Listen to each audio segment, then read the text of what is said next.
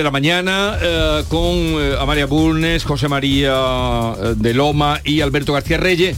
Alberto que es, a él le gustan mucho los miércoles porque le gusta asistir presenciar el arranque de la sesión de control al gobierno. Hemos tenido... Es que lo disfruto. es una cosa que... si esto fuera la hora en la que, por ejemplo, está la obra de teatro del Palermaso de Antonio Garrido, yo me, visto? me perdí al Palermaso por ver no? esto no la he visto y estoy loco persiguiendo el sitio donde verlo. Hay que contarle a los oyentes que es que tenemos aquí una televisión. Claro, no, ya lo saben, yo le cuento de vez en cuando tanto las televisiones. Estamos viendo la entrada pero, lo vamos a oír. Lo vamos a oír enseguida en cuanto comience que está a punto de comenzar eh, la mm, sesión de control al gobierno. Creo que ya está Marichel en el uso de la palabra. Vamos a escuchar. Conectamos con el Congreso. Juntas dirigidas al señor presidente del Gobierno. Pregunta de la diputada doña Concepción Gamarra Ruiz Clavijo del Grupo Parlamentario Popular en el Congreso. Gracias, presidenta.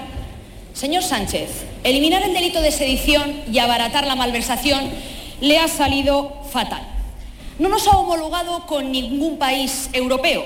Ha desprotegido al Estado, como le ha sentenciado por unanimidad el Tribunal Supremo. Y es que además no ha conseguido ni contentar tan siquiera a sus socios independentistas. Por otro lado, ayer se cumplían tres meses de la primera rebaja de penas a un delincuente sexual por la aplicación de su ley del CSI. Una chapuza que desprotege a las mujeres y a los menores y que usted sigue sin solucionar. Los españoles siguen atónicos, atónitos la guerra abierta dentro de su propio gobierno, mientras usted se parapeta detrás de la ministra de Justicia. Su política hoy está tan alejada de la realidad de la gente como esos vídeos que se graba con los figurantes socialistas. Pero mientras, los jóvenes españoles cada día tienen más difícil encontrar un empleo y acceder a una vivienda. Señor Sánchez, ¿por qué se esconde siempre detrás de sus ministros? Bien, ahí queda la primera pregunta o varias preguntas de Cuca Camarra. Vamos a ver, vamos a escuchar las respuestas. Señor presidente del Gobierno. Muchas gracias, señora presidenta. Señoría, usted me pregunta lo mismo que la semana pasada y le respondo lo mismo que la semana pasada. Aquí estoy, dando la cara. Soy el presidente del Gobierno que más veces ha comparecido en el Congreso de los Diputados y en el Senado para desgracia de su líder. Y le respondo lo mismo que hice la semana pasada, señoría. Nosotros sabemos a quién defendemos. Defendemos a la mayoría social de este país. Fíjese, ayer mismo el Consejo de Ministros ayudó un poquito más a 2.200.000 trabajadores y trabajadoras que van a cobrar el salario mínimo interprofesional de 1.080 euros al mes. ¿Y ustedes qué hicieron?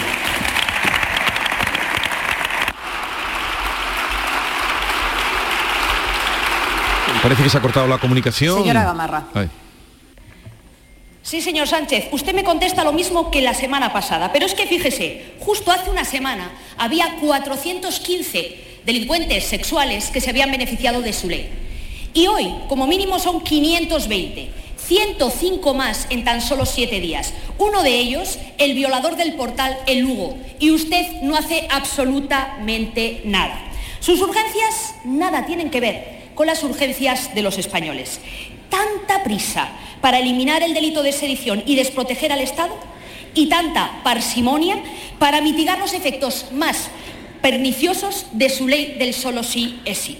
Sus prioridades políticas quedan retratadas por sus leyes. Mire, en diciembre, mientras ya se acumulaban las rebajas de penas a los agresores sexuales, usted estaba a otra cosa. Estaba a eliminar el delito de sedición para contentar a sus socios independentistas. Tardó menos de cinco semanas. Pero es que ya lleva cuatro meses perdidos con la ley del solo sí es sí. Usted viene aquí todos los miércoles, utiliza su turno de palabra para atacar al Partido Popular y rechaza la mano tendida para intentar arreglar los problemas que usted mismo ocasiona y que la sociedad española sufre. Si usted quiere, el próximo jueves 23 traemos a este Pleno su rectificación. Señor Sánchez, para proteger... Muchas gracias, señora Gamarra. Le, ha cortado la intervención, se acabó el tiempo y vamos a escuchar ahora ya la réplica de Pedro Sánchez.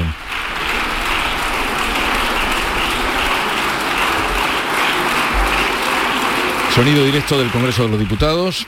Señor presidente del Gobierno. Gracias, eh, señora presidenta. Eh, señoría, nosotros gobernamos para la mayoría de este país. Gobernamos para la mayoría de este país y esas son nuestras prioridades, gobernar para la gente de a pie, no como ustedes que defienden a las élites a las que sirven. Sí, se ríen ustedes, señoría. Fíjese, este es un gobierno que ha aprobado una ley de igualdad salarial. Ayer hubo un informe eh, que se publicó por parte de comisiones obreras que decía que había reducido a, mínimos históricos la brecha salarial entre hombres y mujeres. Y ustedes votaron en contra de esa ley, señorías. Ustedes han votado en contra de la revalorización de las pensiones conforme al IPC, han votado en contra de, bueno, no solamente han votado en contra de a- aprobar un impuesto a las grandes entidades energéticas, a las grandes entidades financieras, a las grandes fortunas de este país, sino que ayer conocimos que además del Gobierno Autonómico de Madrid y también el Gobierno Autonómico de Andalucía han recurrido ante Tribunal Constitucional este impuesto a las grandes fortunas, señoría. Eh, ustedes, señoría, mm, mientras este gobierno lo que hace es reforzar, por ejemplo, el Sistema Nacional de Salud, mil millones de euros a la atención primaria en el año 2022 y en el año 2023, lo que hacen donde gobiernan es recortar y derivar a la sanidad privada a muchos de los pacientes de los territorios en donde gobiernan. No solamente eso, señoría. Ustedes, ustedes insultan a la cara a los profesionales sanitarios que se manifestaron el domingo pasado por las calles de Madrid. Señoría, mire, señoría, usted tiene razón en una cosa. Nosotros podemos equivocarnos y cuando hay una equivocación nos afanamos en resolver ese problema. Silencio, por Ustedes, en favor. cambio, ustedes en cambio nunca se equivocan. Siempre están con los de arriba. Bien, aquí concluye, sigue eh, en el Congreso eh, la sesión de control, pero aquí lo dejamos. Eh, ahora comentáis, ¿eh? pero hay una noticia de última hora, que es el IPC, que ya tiene Paco Ramón Pues- y nos va a poner al tanto. ¿Qué pasa, Paco? Pues Jesús, acaban de darlo a conocer el INE, acaba de corregir el dato adelantado del IPC de enero, lo sube en dos décimas, sitúa ese incremento de precios en el 5,9%, dos décimas más que el experimentado el pasado mes de diciembre. La subyacente, la inflación subyacente la deja como está, la deja en el 7,5%. Si miramos Andalucía, la inflación es aún mayor, se sitúa en el 6,3%, mm, el incremento en tasa interanual. Y como venimos hablando los últimos meses, eh, los alimentos son los que experimentan un mayor crecimiento. Si te parece, miramos algunos de los ítems que desglosa el Instituto Nacional de Estadística. Los cereales y sus derivados suben más de un 22%.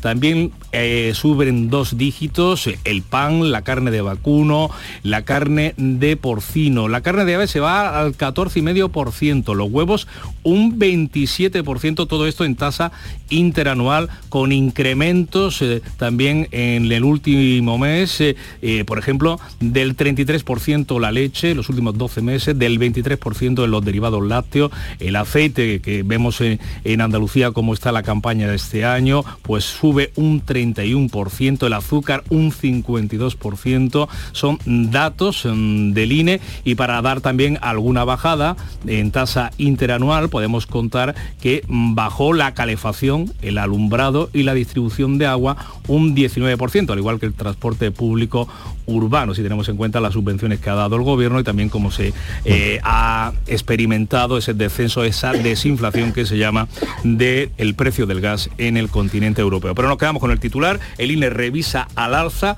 el dato adelantado de la inflación de enero fue del 5,9%. Gracias Paco Ramón, 5,9%. Eh, tenemos varios asuntos que comentar, lo, lo que hemos escuchado y también si queréis comentar algo a este dato Sí, del INE. yo creo que es un inflación. resumen perfecto de la situación en la que estamos, ¿no? La oposición eh, habla del, del sí es sí, le ac- acusa a Pedro Sánchez de la ley del solo sí es sí, Pedro Sánchez le dice al PP mm, la sanidad pública y los ciudadanos estamos en- exactamente en la mediatriz, que es el 5,9% de inflación, pagando por los huevos y por la leche lo que no tenemos ya.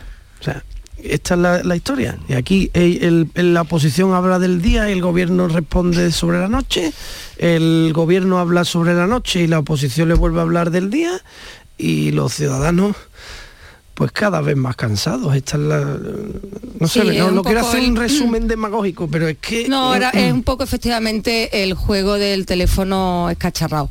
Porque es verdad que eh, la pregunta de, la oposición no tiene que ver con la respuesta del gobierno, porque eh, mm, van directamente eh, a atacarse unos a otros, estamos en un año electoral. sin, sin llegar al calado de la, de, la, de la situación.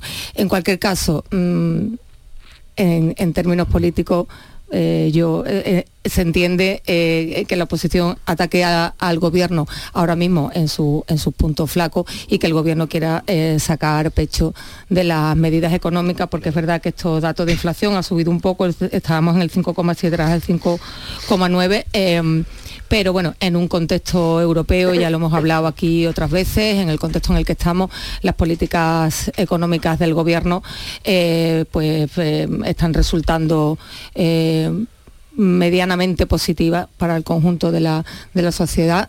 Eh, y no están calando, no están calando por, porque hay otros, hay otros asuntos, este- en este caso de política social y de política, hablamos, identitaria, eh, de cuestiones identitarias del país, pues que, que están opacando eh, mucho todas estas medidas sociales y, económicas del gobierno. Claro, Cuca Gamarra ha salido en tromba a recordarle al presidente un montón de cosas, ¿no? Y ha metido todo en la pregunta inicial, de corrido, todo, el sí es sí, la sentencia del Supremo, todo. Claro, si al final habla de, empleo, que ha dado algún ap- apunte ahí en esa pregunta, ya le deja el resquicio abierto a Sánchez para que hable de lo que está cómodo, ¿no? Si yo fuera Sánchez y hubiera subido ayer el salario mínimo, también lo diría, aunque me preguntaran eh, qué hora es. El salario mínimo. Claro, hombre, es que entonces cada cual pues tiene su guion y su argumento. Eh, Sánchez pues se ha, eh, se ha desenvuelto también con cierta chulería, ¿no? Para cuando ha dicho que para desgracia de Rajoy, de Feijó, perdón, él es el que más, el presidente que más comparece en el en el Congreso y en el Eso ha sido Senado, una vacilada, la verdad. que- Me que ha parecido muy le- soberbio eso. Sí, sí, soberbio totalmente. Por eso digo que es un punto de chulería eh, parlamentaria que no le que no le ha faltado, ¿no? Y entonces cada cual está en su relato. Al gobierno, el gobierno lo que se siente cómodo es hablando de economía, paradójicamente, cuando los agoreros decían que esto iba a ser el infierno, pero bueno, no es que las cosas vayan muy bien, pero tampoco van tan mal y las medidas que se toman, eh, calen o no, parece que son bastante voluntaristas, están teniendo, pues bueno, ahí están esas medidas, pero lo que le estorba, todo el ruido que le estorba al gobierno es todo lo que también eh, nos hace daño, ¿eh? como, es como no reformar la ley del solo sí es sí, y a eso se va agarrando el, el Partido Popular, que tiene su propio lío, porque ahora tiene dentro también su propio lío sobre el aborto, pero bueno, es otro debate. Y, y ahí están confrontando, ¿no? Exactamente. Sí, es extraño que no haya salido el tema del aborto, pero lo último, bueno, en este sentido, eh, Feijó, lo último que cuando le preguntaron, que le van a preguntar por dónde vaya, claro, eh, dijo, no es un derecho fundamental, pero hay un derecho sanitario. Hoy ha prometido pronunciarse porque tiene una comparecencia y ayer en los varios sitios que estuvo los periodistas le preguntaron insistentemente por eso, los compañeros, y lo eludió un poco, ¿no? Hay una Claro, no nos de- olvidemos de que es gallego, ¿eh? también como Rajoy. se presión también. Sí, Bien, eh, Que no nos olvidemos de que es gallego como Rajoy y, A ver, y le- sí. y les cuesta eh, pronunciarse con, contundencia. la Hace mitad, poco- hace mitad, estuvo en un foro donde estuvo Feijóo y le- y dijeron ver, per- perdona, perdona, a ver, termina, José María, que... No, perdón, perdón. Decía al hilo de lo que decía Amalia que es- es como gallego que mm, el tópico que está en mitad de la escalera si sube o si baja, pero digo que Vox le está diciendo que baje y otros sectores del PP le están diciendo que suba. Quiero decir, Vox está sacándole a- al PP esa incomodidad sobre si el, aborto es un derecho o no, cosa que algunos piensan en el PP y otros no. Y sin embargo, pues el, otra ala más progresista del PP pues está diciendo que los tiempos son otros y que el recurso se puso hace muchísimos años y que incluso perder el recurso ha sido una victoria porque te adapta un poquito más a los tiempos, ¿no? Eh, di- Digo que estuve en un foro hace poco oh, mm, de, Alberto Núñez Feijó, que se hizo en ABC en Madrid, el director de ABC, Julián Quirós, le, le, le sacó ese tema precisamente, le dijo que si se consideraba un tibio y que, que le- porque era un gallego, ¿no? Porque era gallego, ¿no? Y, y- y no había visto nunca tan enfadado a Feijóo. Se enfadó un montón. Oiga, ¿qué está usted diciendo de gallego? No sé, bueno, se puso... bueno. Eh, pero si es que al final... Oye, pues si los andaluces nos enfadáramos por todos los Pues- clichés que nos pues ponen me, resultó llamativo, lo saco un poco de, de forma anecdótica del Sí. debate porque me resultó llamativo, digo, la, la de cosas que le habrán dicho a este hombre en su vida y, y fíjate por lo que y por lo de tibio, por lo de que es, es un tibio, también, también se enfadó, ¿eh? Y se- y además en, en un tono muy poco habitual en, en Feijóo, que aunque esté diciendo eh, una cosa que nos parezca eh, una barbaridad, lo, lo dice siempre en un Sí. tono bastante sereno. Pues no, no, no, como le digas tibio o gallego, se enfada, ¿eh? ya os aviso. Ahora, ha dicho entre la, eh, como habéis comentado, las muchas preguntas y las muchas respuestas que no tienen nada que ver con las preguntas y, y Alberto está muy habitual, nos miramos uno a otro porque llevamos muchos miércoles que son líneas paralelas. O sea, son líneas paralelas. Ahí no hay, ta- ahí no hay tangencialidad ninguna. Pero con qué mm, eh, lo ha dicho como algo evidente, ha dicho el presidente del gobierno, donde se está priva- privatizando la sanidad pública. Eso no se puede decir. Y ya está, y no pasa nada, pero si las mentiras aquí son gratis. Pero yo he presenciado mm, lo de el tema este de, de la sanidad, la última bronca en Andalucía, ¿no? Entonces hay un sector importante o grande o que hace ruido con que esto parece que estaba eh, privatizado. Ayer hablé a esta hora, no un poco antes, a las 8 en punto, hablé con la consejera de salud, que he visto que no la han llamado en pocos sitios, que es la primera que habría que llamar, a Catalina García. Dijo aquí que nos ha privatizado, además dijo categóricamente, la primera pregunta, ¿ah, ¿va a privatizar o tiene intención? Categóricamente no. Pero lo que más me llamó la atención es que dijo, ese borrador, que detrás de él pueden estar las intenciones que estén, se publicó hace mucho tiempo. Creo que se fue entre...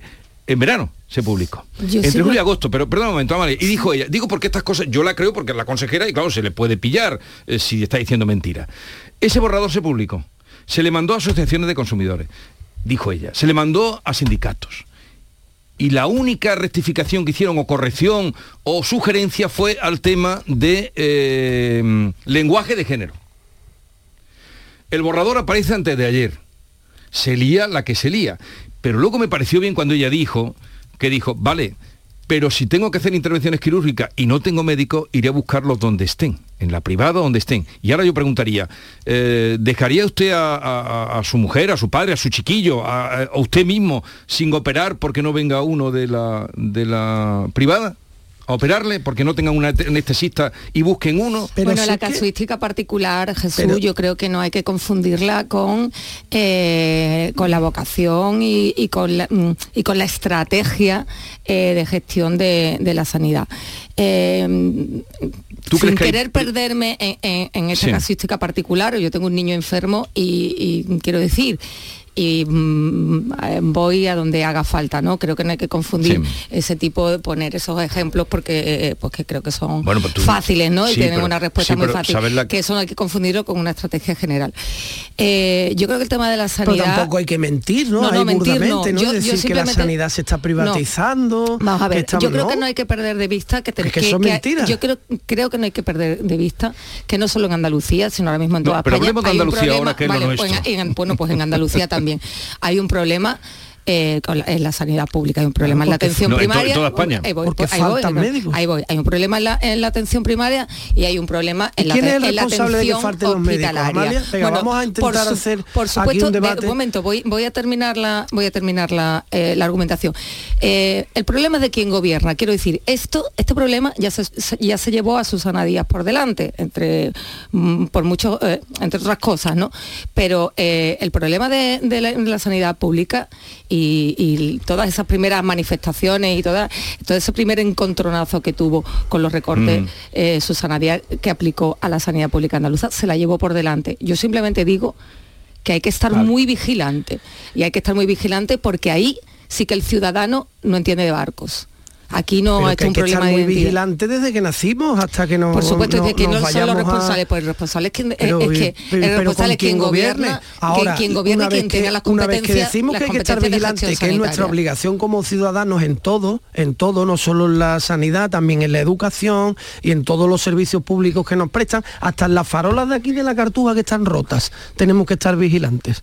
Pues claro, porque es nuestro dinero. Sí, pero y tenemos es un nuestro- es un problema muy serio el que hay ahora Claro mismo que es un problema con muy serio y- y sanidad, ¿eh? Vamos a explicar el problema serio. Vamos a bajarlo a Andalucía para dejarnos ya de, de mentiras, porque las mentiras no nos llevan a ningún sitio bueno, ¿vale? En Andalucía no hay una privatización de la sanidad pública. Eso es falso de toda falsedad. Lo que se está en Andalucía había una inversión por habitante en sanidad pública que actualmente es la más alta de su historia en estos momentos. Pero Hoy, eso es un dato, ¿eh? Andalucía sigue a la cola de gasto Andalucía sigue por a la cola, habitante. ¿vale? Andalucía sigue a la cola, pero durante los gobiernos anteriores se invertía menos que ahora. Luego no es ahora el, el momento de criticar privatizaciones, eso en primer lugar. En segundo lugar, Andalucía es la segunda comunidad autónoma de España con menos conciertos con la privada. ¿Vale? Vamos, esos son datos. Vamos al dato, vamos a dejarnos de lo burdo de decir, no, es que el PP privatiza, la derecha privatiza y la izquierda nos salva a todos. No, no, yo no, yo no, he, es yo no he burdo, entrado en la esto privatización. He entrado en que, en que quizás ahora mismo el debate, ese debate sea secundario. El debate yo Pero creo que ahora ¿Pero mismo por qué va a ser No, secundario? Que debería, que- no, no, no, porque creo que el debate real es cómo Pero, am, arreglamos. pero- momento, momento. No, momento, digo yo, que estaba María hablando y. José María también tiene que meter aquí. contigo. Quiero decir que, ¿cómo vamos a arreglar, cómo vamos a arreglar el problema de la, sanidad? mm, Ah, Amal, eh, un momentito. José María, mete también. Sí, sí, voy a meter cuña. Venga. No, a ver, los convenios con la privada se han hecho de toda la vida, ¿no? Y si es necesario que eh, recurrir a, a un médico privado por, por una urgencia o por lo que sea, o porque hay convenio, o porque tienen buenas instalaciones, o porque en muchos sitios la sanidad privada está desarrolladísima. Hay muchísimos médicos que además a veces son los mismos. Entonces los convenios con la privada se ha hecho. Este borrador no va a privatizar nada, pero tiene una gran inoportunidad justo en este debate, pues no muy oportuno, porque es que le- le- les va a hacer daño incluso electoralmente. De todo esto, al fondo de todo esto, lo bueno puede ser que se debata y se habla tanto de la sanidad. Unos hablan de la sanidad demagógicamente, otros lo hablan por cálculo electoral, otros lo hablan hipócritamente, no tienen la menor intención de invertir más, y otros buenamente quieren mejorar la sanidad de buena fe. Pues entre todos y en vísperas electorales, a ver si esto sirve para que la sanidad se mejore, porque hay un gran problema en toda España. Pero, José María, muchas gracias porque era justo lo que yo quería espera, decir, pero tú lo has dicho mejor. espera. Hay A un gran si problema y ese problema es lo que hay que tratar de solucionar. Es verdad que los datos se los arrojan unos a otros, ¿no? Claro, claro que sí. El PP cuando estaba en la oposición iba a construir hospitales en todos los pueblos de Andalucía y alentaba las manifestaciones de una manera feroz. Y luego se ha encontrado la realidad. Ha invertido más que lo que estaban invirtiendo últimamente los socialistas. Sí, ciertamente. Eso es lo que más daño hizo a Susana Díaz y al Partido Socialista. La sensación que caló en la gente de que la sanidad estaba empeorando y descuidada. Pero claro, Pero si tratemos de bajar a tierra el, el- el- el debate. Yo, yo, yo esto lo pido, por favor, lo ruego. Vamos a ver. eh, eh, que, que tenemos un problema con la sanidad pública en toda España es un hecho. Que la atención primaria eh, mm, mm, necesita mejorar Que de faltan médicos, urgente que es un hecho. Pero. ¿cuáles, ¿cuáles son las razones? Vamos a ir a atajar las razones. Faltan médicos, estamos de acuerdo, ¿no? Bueno, ¿por qué no hay Más un acuerdo nacional para claro. ampliar las plazas mil? ¿Por qué no hay un acuerdo nacional para que la nota de ingreso en las carreras, en la carrera de medicina, en las universidades públicas baje y pueda haber más médicos? ¿Por qué no la hacemos esas cosas? Y nos vamos a la lo, a lo burdo. la Es que usted, yo no se nos vayan. Eso es, yo pido cita en el médico y me la dan para dentro de, de 14 días. Vale, pero ¿cuáles son las causas? Eso es verdad. Nos la dan para dentro de yo que sé cuánto tiempo y está muy mal, de acuerdo. Pero ¿cuáles son las causas? Casi Que- todo se reduce a que falta inversión, falta más dinero. pues, Es que- falta no solo inversión, José María, no falta solo inversión, falta también Voluntad una política. política, común para Sí, la mm. sanidad pública. Que No pasa reinos de taifa, empieza porque en las universidades se pueda estudiar medicina con una nota inferior a la actual, que hace que cada vez puedan ingresar menos, menos eh, eh, estudiantes a estudiar medicina en nuestras universidades públicas y privadas, porque cada vez hay menos Bueno, plazas. prueba de ello es la Loyola que va a dar eh, medicina, o grado de medicina el año que viene, y para no sé cuánto eran 20.000 Pues, las solicitudes bien- que tenía para Bienvenida muy pocas Y- y plazas. luego no, solicitudes. Bien, no, mm, concluimos aquí. Pero en Andalucía ahora mismo la pregunta es, ¿se está privatizando la, la sanidad en Andalucía? Bueno, ahora mismo con un No. bor- hay un ¿Qué borrador. impresión, Yo- yo- ¿qué impresión yo- te ha dado a ti, eh, no. Amalia, desde, en el debate desde... A mí la impresión que me ha dado ayer. lo ha resumido muy bien, lo ha resumido muy bien José María, por eso le he dado las gracias, porque aquí ante el barullo una, una se, se ofusca. no, no. Eh, eh, a mí me ha dado la impresión de la, de la inoportunidad. De la inoportunidad. Pero el es un tema borrador, muy el borrador estaba de antes. Lo hemos conocido ahora, bueno, estaría de antes, Pero pero, bueno, lo hemos conocido en un momento escapado, inoportuno. ya lo hemos digo, pero conocido que, en un momento ya, inoportuno. pero que se nos ha escapado a los políticos de la oposición, a los periodistas, a todos, a los sindicatos, a las asociaciones de consumidores, se nos ha escapado a todos el borrador. Sale el borrador el lunes, que es cuando salió, pero yo he oído por todos sitios, es lo que me refería, he oído por todos sitios privatizando en Andalucía y no, es no, así. no, hombre, yo No creo es- que, que bueno, lo que acaba de decir yo que Pedro con- Sánchez. Sí, pero hombre, claro, Pedro Sánchez lo ha dicho. pero Pero, es que yo creo que hay no que es conjugar, hay que conjugar bien los verbos. Efectivamente no se está privatizando Claro, claro que no. Pero esa sombra, esa sombra le hace daño al gobierno, que es lo único que yo quería decir al principio. Esa sombra en este momento tan delicado, con un déficit de médicos en la atención primaria, que es lo que más le llega al ciudadano, pues es tremendamente inoportuno, es simplemente, y ahora conjuguemos bien los verbos. No, es, Lo que pasa es es que- gerundio, no lo que pasa- Tenemos que ir, tengo No, que no, irme, tengo solo que- una cosa muy rápida. Lo que pasa es que es muy difícil de explicarle a los ciudadanos, yo creo que por parte del PSOE, que la sanidad pública es la joya de la corona para ellos y que son los grandes defensores, cuando por ejemplo aquí en Sevilla hemos visto jaramagos de dos metros en el hospital militar. Jaramagos de dos metros durante casi 20 años. Y ahora el hospital militar está a pleno funcionamiento. Entonces no nos venga usted con las lecciones que usted no hizo nada, que se puede hacer mejor, por supuesto, que hay que criticar al gobierno actual, al que venga y al siguiente del partido que sea, siempre. Pero hombre, mm, vamos a intentar ser un poquito coherentes por lo menos. Un segundito que vamos eh, a la publicidad que tengo ahí retrasada y luego otro asunto también mm, del que nos va a dar tiempo a hablar lo que nos dé.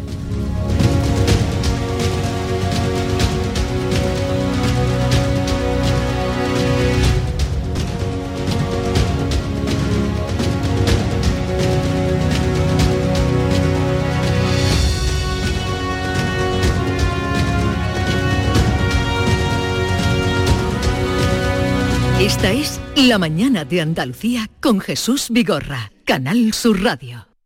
Oye, ahora que estamos aquí un poquito los tres, os quería decir algo. Alicia, ¿hace cuánto nos conocemos tú y yo? Nos acaban de presentar. Bueno, y Alberto. Soy Félix. Pues Félix, para mí, para mí, ¿eh? Es como si fuerais mis hijos. Los dos, ¿eh? Padre no hay más que uno. Claro que por 17 millones a lo mejor te sale alguno más. Ya está a la venta el cupón del Extra Día del Padre de la ONCE. El 19 de marzo, 17 millones de euros. Extra Día del Padre de la ONCE. Ahora cualquiera quiere ser padre. A todos los que jugáis a la 11, bien jugado. Juega responsablemente y solo si eres mayor de edad.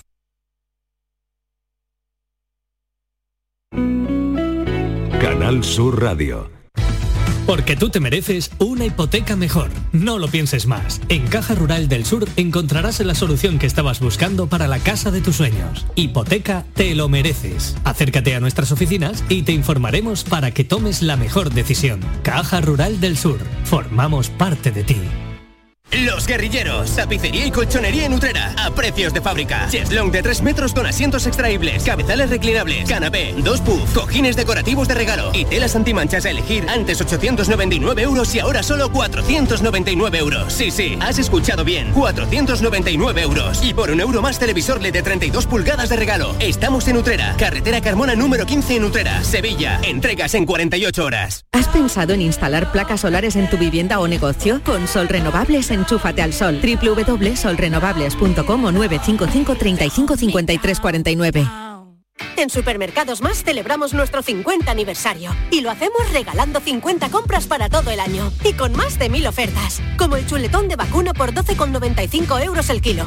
Disfruta de un año de regalos en tu supermercado más y en supermercadosmás.com. Cada mes un premio diferente. Consulta condiciones en nuestra web. Nuestros abuelos siempre han desempeñado un papel fundamental para nosotros. Construyeron la sociedad de bienestar que hoy disfrutamos. Nos transmitieron sus valores, sus costumbres, sus fiestas. Ahora más que nunca necesitan de nuestra atención y cuidados. Por ello, CaixaBank y la Asociación de Autores del Carnaval de Cádiz quieren premiar la copla carnavalesca que regale el mejor homenaje a nuestros mayores durante el concurso de agrupaciones del Carnaval de Cádiz. CaixaBank, mayores llenos de coplas. En Canal Sur Radio, por tu salud, responde siempre a tus dudas. Hola, hoy hablamos de los pies. Con la colaboración del Colegio de Podología echamos un vistazo a la salud de nuestros pies y la importancia que tiene este cuidado podológico en las personas con diabetes. Las mejores recomendaciones con los mejores especialistas y como siempre, tus llamadas y comunicaciones en directo. Envíanos tus consultas desde ya en una nota de voz al 616-135-135. Por tu salud, desde las 6 de la tarde con Enrique Jesús Moreno. Más Andalucía, más Canal Sur Radio.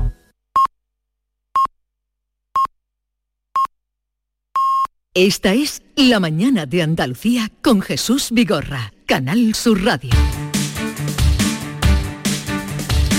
Eh, a ver, que quería tocar otro tema. Eh, adiós a los coches diésel y gasolina. Adiós. Tú tienes el, Yo el tengo tuyo. un, un diésel. sí. Diésel. Y el tuyo, Amalia, bicicleta. Yo no, yo no conduzco, y Jesús. José María, el tuyo. José María, José María de Loma. Bueno, ahora nos dirá. Eh, eh, ¿Tu coche cómo es? ¿Gasolina, híbrido, eléctrico? Bueno. ¿A mí me dice Jesús? A ti, tío, José María, claro. sí, eh, diésel, el mío es Diésel, vale, vale, pues decía, vete. decía que tiene muchos años ya y que está catalogado de clásico casi ya, sí. Bueno, pero quien haya comprado ahora, haya comprado este año, vaya a comprar eh, ayer. Pero la, incer- la incertidumbre ahora de cuándo comprar o no, porque que son Claro, 12 años, ah, ¿no? Cuánto, ya, vaya. ya caduca todo lo que no sea eléctrico. O sea, eso es una Eh, incertidumbre. eh, voy a saludar a Antonio Felices, eh, que es presidente de la Federación Andaluza de Estaciones de Servicio. Siempre nos atiende cuando le requerimos. Ah, Antonio, buenos días. Hola, buenos días, Jesús. Eh, ¿Cómo han recibido esta noticia? ¿Qué significa? Mm, no sé qué percepción tienen este anuncio del Parlamento de que eh, la prohibición de vehículos de gasolina diésel a partir de 2035. ¿Qué, ¿Sabe usted algo más? Yo, yo voy a dar una visión que es la que yo creo que es la realidad y, y- y quiero además que todos los ciudadanos andaluces estéis tranquilos, absolutamente tranquilos, porque no va a pasar absolutamente nada. Vamos a ver. Esta propuesta, esta normativa que se ha aprobado, en primer lugar está cargada más de ideología que de tecnología. Y para que la transición energética sea eh, justa, sea accesible y sea eh, equitativa, tiene que ser justo lo contrario, tiene que basarse en las tecnologías y no en la ideología. Aquí todo lo que no sea coche eléctrico parece que, que es todo contaminante. Y eso no es así. El eléctrico puede ser y debe de ser parte de la solución, pero no la solución definitiva. Entonces, en este sentido, lo que quiero decir es que, por ejemplo, los coches actuales, los diésel que vosotros estáis conduciendo, ya lleva cada litro un 10% de ecocombustible, que es emisiones cero. Y para el año 2035, pues no llevará el 10%, llevará el 100%. Entonces, si contamos con los eco- ecocombustibles, con los combustibles sintéticos, contamos con el hidrógeno y con todas aquellas eh, eh, tecnologías que se irán desarrollando y también, por supuesto, con el eléctrico, pues llegaremos a emisiones cero sin prescindir eh, de cuestiones actuales, de motores actuales o de la industria automovilística actual. O sea que, que usted no teme, porque con lo que se ha dicho, a su negocio y al de todos los que usted representa le quedan 12 años. Para nada temo eso, para nada. Yo soy presidente de la Federación Andaluza de Empresarios de Estaciones de Servicio y agrupo en la totalidad de mi, de mi federación a casi 400 empresarios de estaciones de servicio y todos estamos absolutamente tranquilos. La- nosotros abogamos por la neutralidad tecnológica. No puede haber por imposición política una tecnología sobre otra. Y eh, la realidad es tozuda y la realidad se impone. Hoy por hoy el coche eléctrico es parte de la solución, pero no puede ser la solución porque no hay puntos de recarga suficientes, porque es muy caro, muy caro, y porque no es accesible a la mayoría de la ciudadanía. Y la ciudadanía tiene un derecho a la movilidad que es absolutamente fundamental, necesario y que hay que mantener. Bueno, vamos a saludar a Félix García. No sé si puede usted quedar con nosotros, señor Felices, o tiene... Sí, puedo eh, vamos a escuchar qué nos dice Félix García, que es director de comunicación y marketing de la Asociación Nacional de Fabricantes de Automóviles y Camiones en nuestro país. Félix García, buenos días. Buenos días. A ver, ¿qué sabe usted, eh, si tiene más información sobre este anuncio que ha hecho el Parlamento Europeo, eh, que dice que en 2035 se acabaron ya adiós a los coches de diésel y gasolina? Pues como bien dices, eh, eso es lo que ha aprobado el Parlamento Europeo. Ya veníamos de un año atrás previendo que esto iba a ocurrir, ¿no? Pero como acabáis de decir y como acaba de decir el presidente de la Federación de Estaciones de Servicio Andaluza, calma y tranquilidad. Eh, como han dicho tus contertulios, tenemos un coche diésel. El problema no es que no puedas comprar un coche diésel, o un coche de gasolina, o un coche híbrido, o un coche híbrido enchufable, o un coche eléctrico puro. Puedes comprar de cualquiera de ellos. ¿Y por qué lo tienes que hacer? Porque lo que hay que hacer es transicionar hacia las cero emisiones como acaba de decir el compañero. Y aquellos que tenéis un vehículo o que tenemos un vehículo de hace 23, 24, 25 años, diésel, lo más lógico es que antes de comprarte un vehículo 100% eléctrico, que ojalá todos pudiéramos hacerlo y todos tuviéramos puntos de recarga, lo más lógico es que te compres un vehículo de combustión, diésel incluido, que emite nueve veces menos, hasta el 90% menos de partículas, y además puede llevar biocombustibles o parte del diésel ya es biocombustible, que ya vas a, quitar coches viejos, contaminantes e inseguros de la circulación. Hay muchas maneras de transitar hacia las cero emisiones como acabamos de escuchar. Pero ¿por qué vas a obligar solo a que el coche 100% eléctrico sea la solución? O sea que usted no se lo cree. No es que no me lo crea, es que ahora mismo tenemos 25 millones de vehículos de turismo circulando por España. 25 millones. Sí. ¿Tú crees que nos va a dar tiempo a eliminarlos todos de aquí a 2035? No. Sobre todo si no ponemos mm, ayudas que sean directas, por ejemplo, en Alemania o en Portugal eh, se venden el doble de vehículos electrificados, electrificados nosotros llamamos aquellos que tienen enchufe, híbridos enchufables o eléctricos puros, que en España. Y te pongo esos dos ejemplos porque Alemania pues tiene una renta per cápita más alta que España, pero Portugal no, la tiene más baja. Entonces, ¿qué decimos los fabricantes? Los fabricantes nos hemos comprometido, todos, todos, todos los que operamos en Europa, a vender vehículos cero emisiones en el 1 de enero de 2035. Muy bien. Pero lo que los fabricantes no podemos es obligar a nuestros clientes, porque no somos los fabricantes los que están obligando a que compren un vehículo cero emisiones, lo están obligando, como bien ha dicho el anterior compañero, eh, por imposición política nuestros gobernantes. Entonces, hay que darle tiempo al ciudadano, a las empresas, para que puedan renovar sus vehículos siendo, siendo sostenible. Pero es que sostenible no es solo que, sea medioambientalmente sostenible, sino que económicamente te lo puedas permitir. Y, dentro, eh, a ver, eh, eh, señor García, dentro de esta, esta, bueno, que se aprobó ayer, o sea que, que lo aprobaron en el Parlamento, ¿cómo quedan los de vehículos de ocasión? Que ahí hay un mercado importante y hay mucha gente que solo puede comprar un vehículo de ocasión, de segunda mano. Exacto, esta es una de las claves. ¿Qué Hay que tener en cuenta que se prohíbe la compraventa de vehículo nuevo, pero no se prohíbe la circulación. A día de hoy, la circulación eh, de vehículos contaminantes está estipulado su término, su fin, su prohibición en 2050. Entonces, iremos viendo cómo se regulan esto que es muy importante, el vehículo de ocasión. Hay que tener en cuenta que casi estamos en un ratio de que por cada vehículo nuevo que, que, se, que se venden, se venden casi tres de ocasión, porque como bien acabas de decir, son más accesibles. Eh, hay que tener en cuenta también que el, recorrido del vehículo de ocasión, como ya es más viejo, también lo tenemos en nuestro poder menos años. O sea, faltan flecos. Esto es un paso, quedan 12 años, y, hay que tener en cuenta que el Parlamento Europeo se ha reservado el 2027 a revisar cómo Europa está cumpliendo eh, esa transición hacia el vehículo eléctrico. Así que todavía no es definitivo del todo.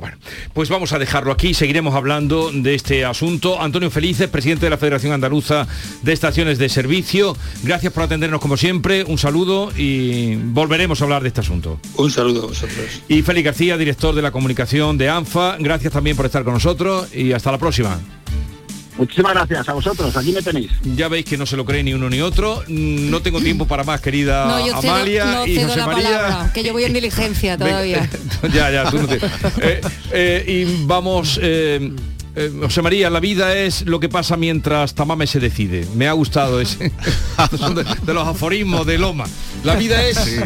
ahí está el hombre. Lo que pasa mientras Tamame se decide. La letrita y nos vamos, Alberto. Venga, una de miércoles de sesión parlamentaria. Venga, ¿eh? Con las cosas que se han dicho. Este de, unos tientos de Bernardo de los Lobitos, gran maestro del cante de Alcalá de Guadaira, que dice, me fié de la verdad la verdad a mí me engañó.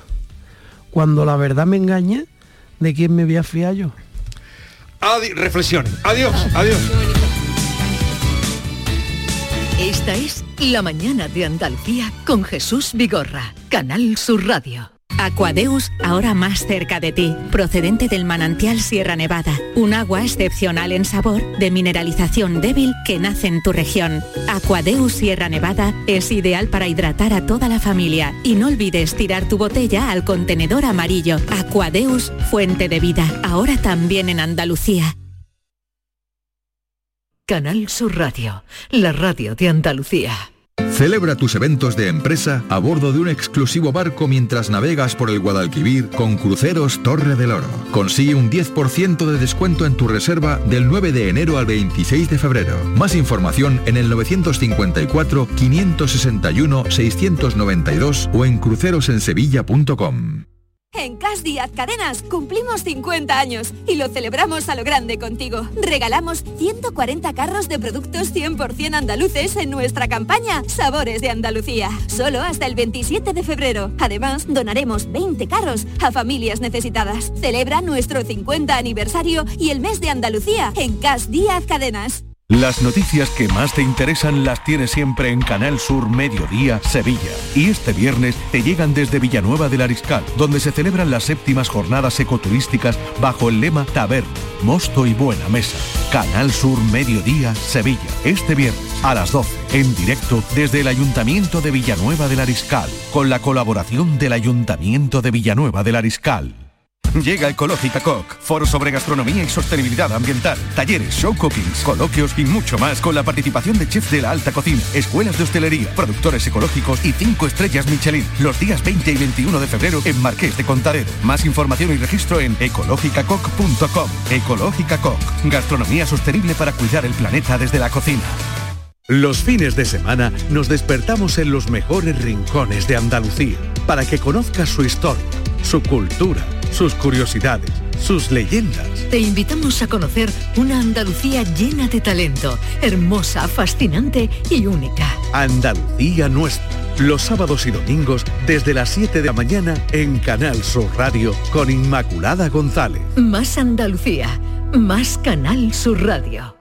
Ya llega la feria de abril. Vívela con Saimaza. Gana una experiencia completa en la feria comprando tres packs de café Saimaza y participa del 1 de febrero al 31 de marzo entrando en saimaza.es barra promociones. Saimaza, el café de los muy cafeteros. Esta es La Mañana de Andalucía con Jesús Vigorra, Canal Sur Radio. Eso que tú me das es mucho más de lo que pido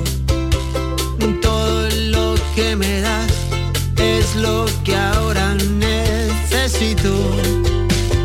Maite Maite Chacón, buenos días. Hola, ¿qué tal Jesús? Buenos David días. Hidalgo, buenos días. Buenos días. A ver, preséntame a estas dos jóvenes y guapas eh, que nos acompañan en el estudio, Maite. Bueno, hoy se celebra o se conmemora el Día Internacional del Cáncer Infantil. Alrededor de 1.100 niños y niñas enferman cada año de cáncer en España y, por supuesto, en el resto del mundo. Hoy, Jesús, hemos conocido un caso extremo, el de una niña a la que le han detectado un cáncer de mama con 7 años Vaya. en, en Chile. Es decir, que los diagnósticos se suceden, por supuesto, por todo el mundo. Este día sirve para concienciar a la población sobre esta enfermedad y apoyar a los niños y a los adolescentes que pasan por este trance en su vida. Así que hemos invitado a, a Lola Trujillo Vázquez. ¿Qué tal? Lola, buenos días. Buenos días. Buenos días, Lola. Ella superó un cáncer infantil, tiene 20 años, con 13 años le diagnosticaron leucemia y también a Carmen Martagón. Tiene 22 años. ¿Qué tal, Carmen? ¿Cómo estás? Buenos días, Y Carmen. superó también un cáncer infantil, un linfoma Hodgkin, ¿no? Fue, fue tu cáncer. ¿Con qué edad te lo diagnosticaron? A mí me lo diagnosticaron con 15 a finales de 2015.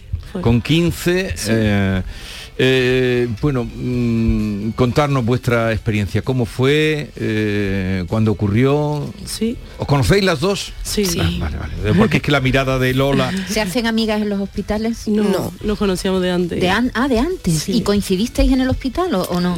No llegamos a coincidir nunca, pero sabíamos de una de las otras Sí. siempre porque nos preguntábamos. ¿Y cómo afectó a tu entorno, Lola? Por ejemplo, en tu caso, tienes eh, 13 años, te diagnostican un cáncer. ¿Cómo cae eso en la familia, en ti por sobre todo, pero también en, en tu entorno? Yo creo que cae en mi familia peor que en mí. Sí, porque al final tú sabes cómo tú estás y por mucho que tú quieras dar una buena imagen de que estás bien, de que estás mejor, de que estás peor, a tus padres sobre todo, siempre les afecta más.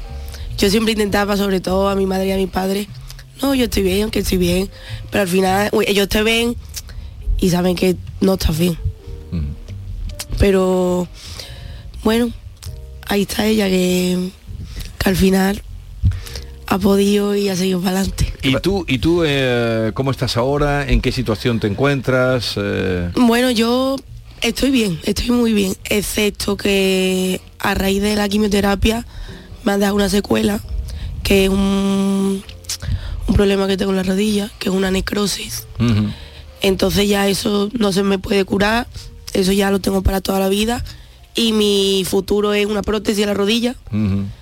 Entonces ya, aún así, aún haber pasado todo lo que he pasado, me está costando asimilar lo que tengo, o sea, lo que me viene en un futuro. Sí. Entonces, pero por lo demás estoy todo muy bien, mis revisiones, todos, vamos, estoy muy feliz. ¿Y, tú, Carmen?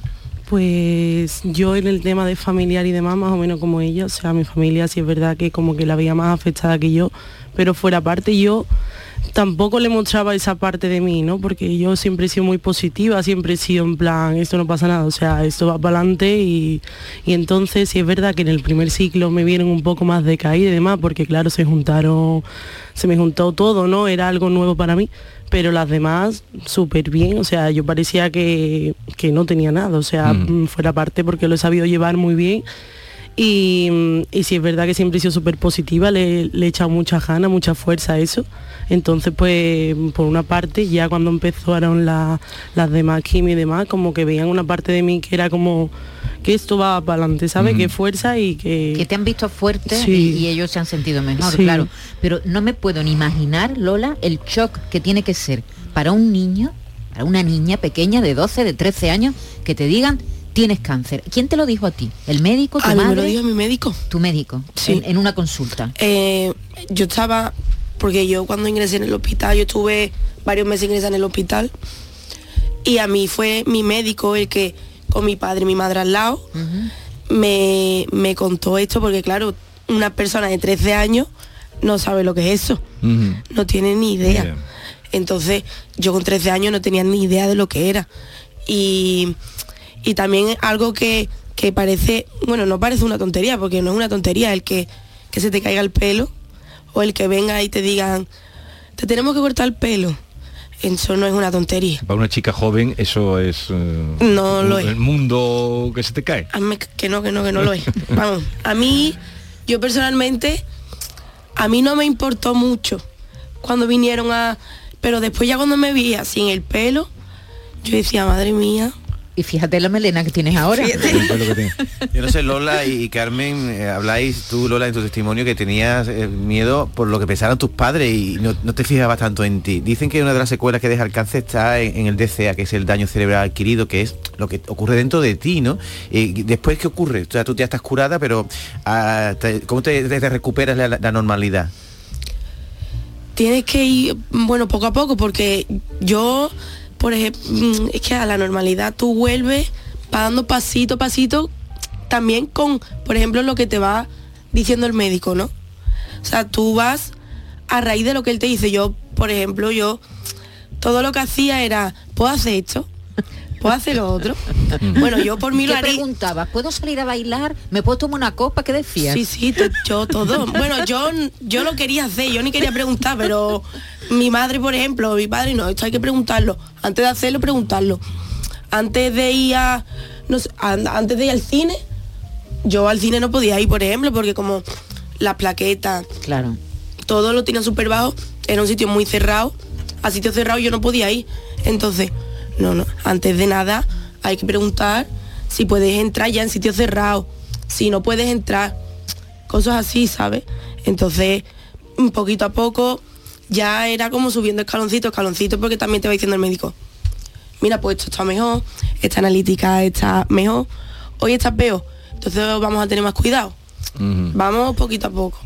Carmen, ¿y, y la relación con mm, chicas como vosotras que encontrasteis, eh, chicas y chicos en, en la planta de oncología? ¿Cómo es la relación entre vosotras, entre la Mm, que tenéis cáncer? Sí es verdad que en mi caso mm, de- eh, debo decir que yo era la más chi- la más pequeña de, de la sala porque justamente, o sea, tú te trataste en el Virgen de Rocío, ¿verdad? No, yo en el Macarena. En el Macarena, Macarena. o sea, yo me traté también en el Macarena, pero sí es verdad que cuando llegué no había parte infantil de lo que es oncología, entonces en ese entonces yo era la más pequeña, entonces pues allí me tenían súper mimada, yo era la, la pequeña La allí, la, la chica de todo el mundo, o sea, allí y muy bien, o sea, yo siempre súper bien ¿No con los tu, demás no sientes tu personas. infancia truncada en ningún caso? No, no, no lo considero así. No. Para Eh, nada. y tú, Lola, tú sí que tuviste más en relación con chicas de tu edad. Eh, con una chica de mi edad, pero entre ella y yo éramos las más grandes de allí. O sea, yo consideraba que yo iba andando, a lo mejor iba a salir a dar un paseo por el, por el hospital o lo que sea, y yo veía a niños de, de dos y de tres años eh, allí que eran, porque yo le preguntaba a las enfermeras Sí. y me decían, no es que ellos tienen un cáncer. Ellos tienen. Y era por. Y yo me quedaba sorprendida, ¿no? Lo siguiente, porque pensar de que yo me estoy quejando con 13 años, Sí. o con 14, con 15, pero y ese, ese niño o esa niña de, de 3 años que vienen, y también personas que vienen de Málaga Sí. o de otros sitios, porque hay muchos sitios que no se trata mm, esas especialidades, era, a mí me dolía Sí. porque yo veía a esos niños y a mí me daba, me entraba de todo por el cuerpo. Más que lo tuyo. ¿Y a- qué haces ahora? ¿Estás estudiando o trabajando? ¿Qué haces? Eh, bueno, estoy trabajando.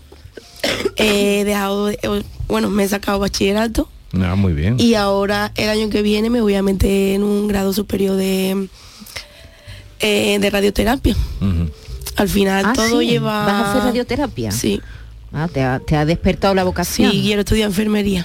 Ah, y vas a estudiar enfermería. Claro, Sí. hay, hay muchas personas, O sea ¿verdad? que- o pasan que- por ese trance y o luego... sea que no, para ti un hospital no es señal de, de rechazo, todo lo contrario, por lo que me cuentas. Nada, nada, nada. No, yo al hospital no le tengo ni, ni menos ni más, nada. Mira que habéis pasado horas en los hospitales, ¿no? Carmen. Lo más grande. O sea, yo allí llegaba a las 8 de la mañana, lo te- el tema de analítica y demás, y por lo menos hasta las 5 o las 6 de la tarde no, no me podía ir a casa. Y tú, Era- tú sí has estado ingresada a tiempo. Yo sí, yo me pegué dos meses y medio dos meses ingresar al hospital. Entre, bueno, estuve un tiempo en la UCI. La UCI, sí, sí. Y ya después de la UCI pasé a planta y estuve en planta. Pero estaba... mm, a ver si me sale. Bueno, que estaba yo sola en la habitación, no podía estar con nadie. Aislada, ¿no? Aislada. ¿Y ¿Y qué mensaje lanzaríais a, esas personas, familias y niños que ahora o, o están... a las familias, porque familias, la- sí. ellas mm, ya las oyes y ves cómo han superado. ¿Qué, qué lanzaríais? Porque como eh, caen eh, o, o cada año eh, cifras de cáncer, ¿qué mensaje lanzaríais? Pues, pues ante todo que no pierdan la esperanza, ¿no? Es algo que a la vista está, nosotros hemos pasado por eso y, y, hay, y se puede conseguir, ¿no? Sé que es complicado y demás, y que es una cosa que no es una tontería, ¿no? Pero mm, en mi caso yo digo que ser súper positiva, que no os quite las ganas de nada, o sea, que, con- que le cojáis con más ganas la vida, que os aferréis a la vida con más ganas y que disfrutéis, que, que no sea una opción para frenarte, ¿no? Para decir yo no puedo con esto, ¿no? Tú puedes con esto y más. ¿Sabes? Gracias por la visita, que tengáis mucha suerte, que vaya todo bien en esas revisiones que os quedan. Muchas gracias. Estupendas, nadie diría que lleváis por dentro la lucha que lleváis. Así es que os deseo lo mejor, Carmen y Lola. Muchísimas ¿Eh? gracias. Adiós. Hasta luego. es lo que ahora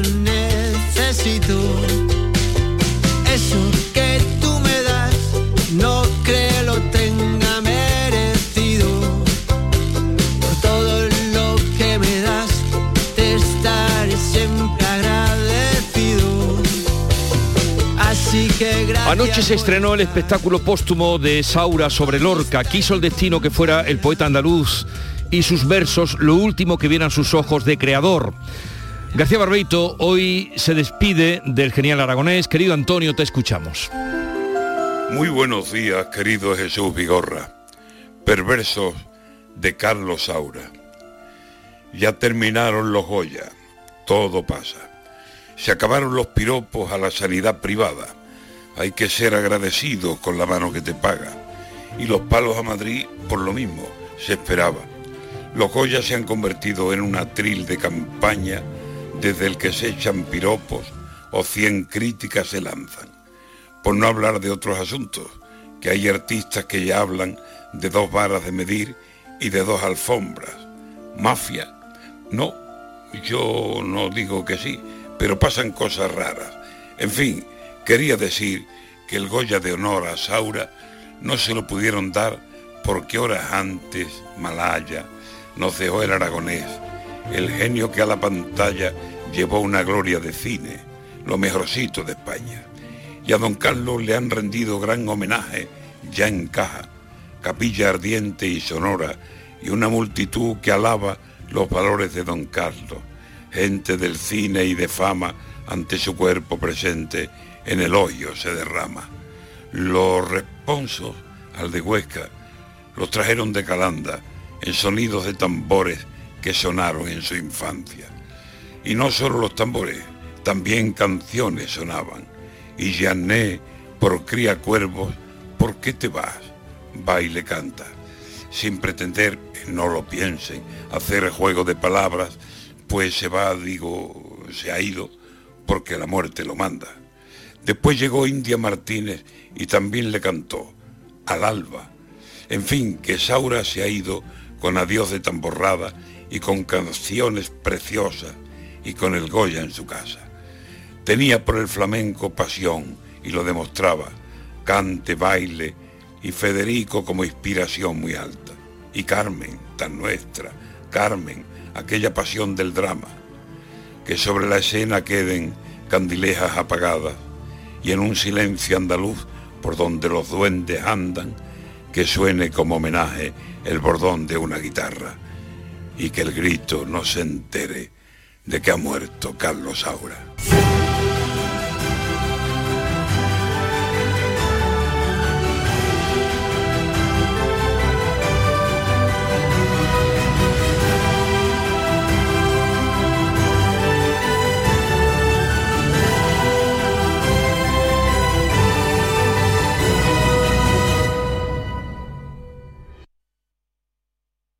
Canal Sur Radio.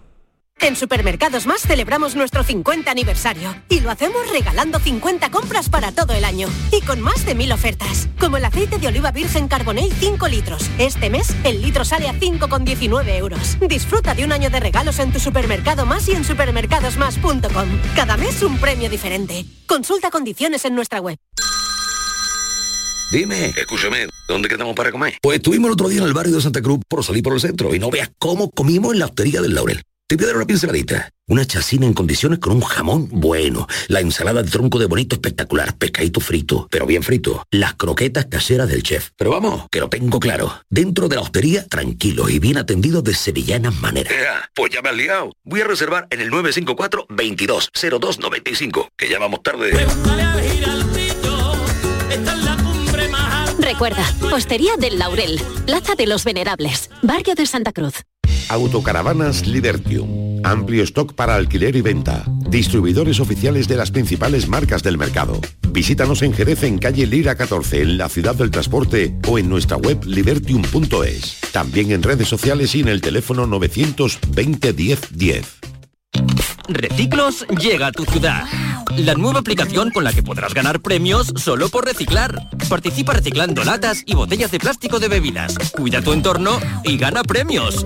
Descárgate la aplicación Reciclos y empieza a formar parte del reciclaje del futuro. Ecoembes y Ayuntamiento de Dos Hermanas. Hay gente para todo y el programa del Yuyu es de gente que le pone humor y alegría al día a día. Esto ha pasado en una youtuber de Tailandia que se ha grabado comiéndose un murciélago. Les gusta mirar el lado bueno de la vida por muy surrealista que pueda parecer. Tomaba una, una gran sopa, una sopa de picadillo para ir a echar murciélago. de aquí. El programa del Yuyu, gente genuinamente original. Dejaros ya de hacer el primo. En vez de un murciélago, comerse un langostino. De lunes a jueves a las 10 de la noche. Más Andalucía. Más Canal Sur Radio.